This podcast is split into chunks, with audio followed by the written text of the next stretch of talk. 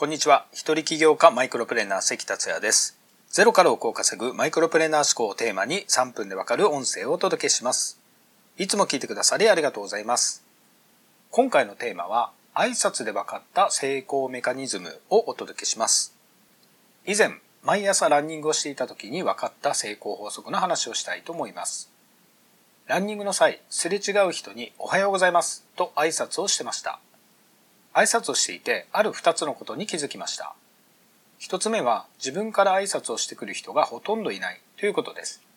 いたとしても、20人から40人に1人ぐらいの割合でした。二つ目は、挨拶を返さない人がいるということです。挨拶を返さない人は10人から20人に1人くらいの割合でした。ちなみにこの話は挨拶をしようということを言いたいのではありません。この割合に注目していただきたいのです。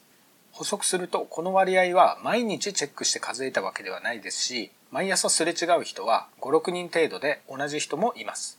そのためおおよその割合ですがこういう傾向があることを分かっていただければと思います。挨拶の割合に注目して分かったことですがまず一つ目の自分から挨拶をする人はほとんどいないということから考えてみました。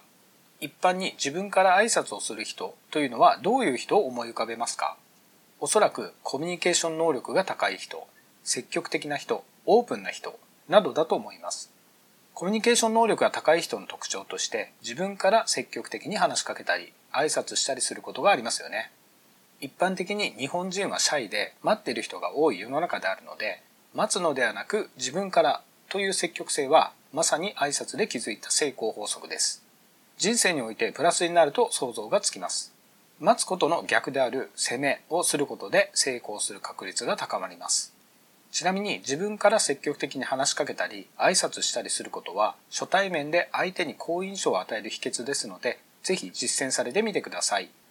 そして二つ目の挨拶をした場合挨拶を返さない人がいるについてです。これは挨拶に限らずビジネスにおいても必ずこういうことが起こります。例えば反応があると思ってやったビジネスに全く反応がないケースなどです。実際は挨拶を返さない人の割合よりもこの割合は多いのではないかと思います。しかし挨拶が返ってこないから挨拶をやめたとなってはいけないのと同じようにお客さんの反応がないからやめたとなってはいけません。こんなことは日常茶飯事ということでめげずに続けるという姿勢が大事だということがわかります。以上、挨拶から分かったことをまとめると、攻め続ける、そしてめげずに続ける。これが成功し続けるためのメカニズムです。お役に立てば幸いです。